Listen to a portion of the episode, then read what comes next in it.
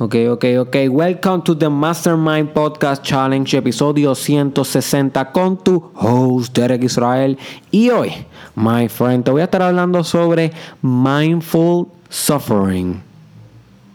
Mindful suffering. ¿Qué significa eso? Bueno, significa sufrir con sentido, mi hermano. Sufrir con sentido, mi hermana.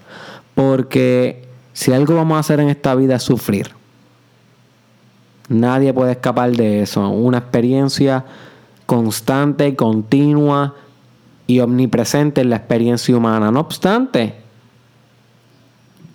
podemos sufrir inconscientemente sin literalmente alumbrar con el poder de nuestra conciencia el propio sufrimiento y a todos los procesos que está desembocando en nosotros o podemos sufrir conscientemente con mindfulness ¿ok? Con atención plena, como se traduce mindfulness en español. Atención plena dentro del sufrimiento, dentro de los cambios, dentro de ese proceso que tanto arde pero que te encarna espíritu. You see. Y esa es la diferencia entre una y el otro. Que las personas que sufren inconscientes, sin ponerle la atención absoluta al proceso de sufrimiento en sí, sufren en vano, no se transforman, no cambian hábitos, no cambian actitudes con ese sufrimiento, con esa experiencia, no cambian maneras de ser. Entonces, ¿para qué sufrieron? En cambio, otras personas que sufren mindful, que cada vez que atraviesan una crisis en su vida, cada vez que atraviesan una depresión, una ansiedad, eh, un episodio donde perdieron a alguien, donde se divorciaron, donde se dejaron de su pareja o, les quitaron a sus hijos o se colgó en una clase o, o whatever. Personas que pasan algo fuerte y dentro de ese núcleo de dolor, dentro de ese núcleo de sufrimiento, se hacen aware y conscientes del dolor mismo. No lo quieren evitar, no quieren escapar, sino que se quedan ahí en el aquí, en el ahora, en pleno dolor, disgustando cada centímetro de este dolor. Esas personas alcanzan un proceso catalizador que revoluciona los parámetros del espíritu, los trasciende, my friend, trasciende en su versión. Porque el dolor es gasolina espiritual.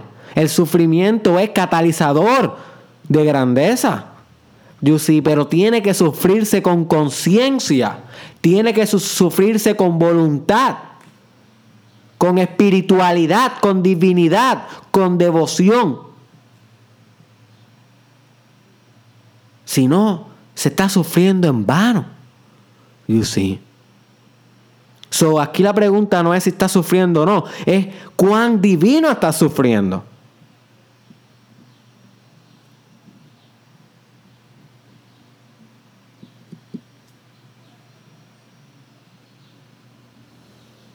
My friend,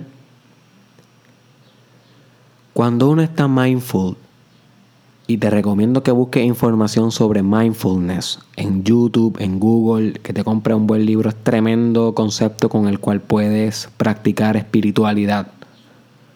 Cuando tú estás mindful, tú estás completamente inmerso en las sensaciones, inmerso en el aquí, en el ahora, en lo que está pasando, en lo que estás sintiendo, en lo que estás pensando. Cuando estás sufriendo por algo, my friend, no intentes evitarlo usando droga, bebiendo alcohol, jangueando, distrayéndote tu mente. Eso no va a catalizar transformación. Lo que estás es evitando el problema y en el problema se encuentra la catapulta hacia tu trascendencia. ¿Entiendes? Que tu sufrimiento tú lo puedes usar para transformarte por fin, my friend, para modificar tu personalidad, para romper viejos patrones, literalmente. El sufrimiento es como la grasita del el, aceite que, puede, que permite que el motor haga su trabajo. So, tú te estás aceitando tu espíritu cada vez que sufres mindful y cada vez que estás completamente inmerso en las sensaciones de tu crisis, en las sensaciones, en cómo se sienten, cómo se experimentan las cosas malas de tu vida. Ahí puedes hacer un cambio desde adentro, no desde afuera superficial, cuando estás evitando las circunstancias y la realidad, sino desde adentro, desde la oscuridad de tu cuarto, donde nadie te ve, donde nadie te observa, desde donde todo germina, my friend, desde tu yo superior, desde tu interno más grande, desde ahí puedes sacar la semilla que va a germinar el bosque de tu grandeza, my friend. Empieza en el sufrimiento, pero especialmente en el sufrimiento mindful, no en el sufrimiento ignorante que quiere evitar dolor y quiere evitar sufrir. You see? So que este episodio, my friend, es un llamado a que uses tu sufrimiento como gasolina espiritual. Si vas a sufrir, sufre con conciencia, medita, my friend, dentro del sufrimiento. Encuentra a Dios dentro del sufrimiento. Ora más que nunca dentro del sufrimiento. Haz journalism más que nunca dentro del sufrimiento. Haz yoga más que nunca dentro del sufrimiento. Ten devoción, ten fe más, que nunca dentro del sufrimiento. O sea, utiliza el sufrimiento como tu training. It is a training, it is. Como cuando el, como cuando el fuego moldea el metal y saca una obra preciosa. Ese es el sufrimiento, my friend. El sufrimiento es catalizador, es oportunidad. Crisis significa oportunidad. Pero tienes que hacerlo con mindfulness all in, no evitar, sino ser el dolor, ser el sufrimiento, serlo, my friend, serlo. Hasta que no lo seas, no lo vas a trascender.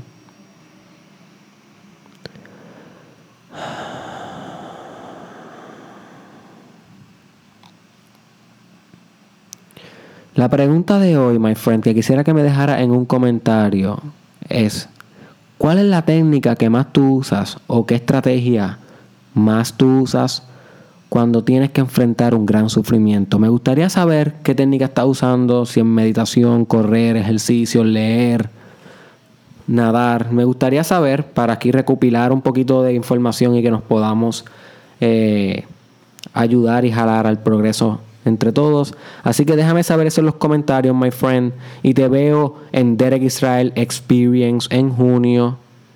El primer evento en vivo que voy a estar realizando. Donde definitivamente vamos a estar tocando el tema del sufrimiento. Porque algo que no todos podemos escapar, pero no todos tampoco sabemos capitalizar. ¿Ok? Ve el sufrimiento como una inversión. Esto es algo económico ahora, my friend. En el desarrollo personal se ve así. Cada vez que estás sufriendo, estás invirtiendo en tu grandeza. Porque lo estás usando como gasolina, como catalizador. El sufrimiento es el camino. El obstáculo se convierte en el umbral. Nos vemos en Experience.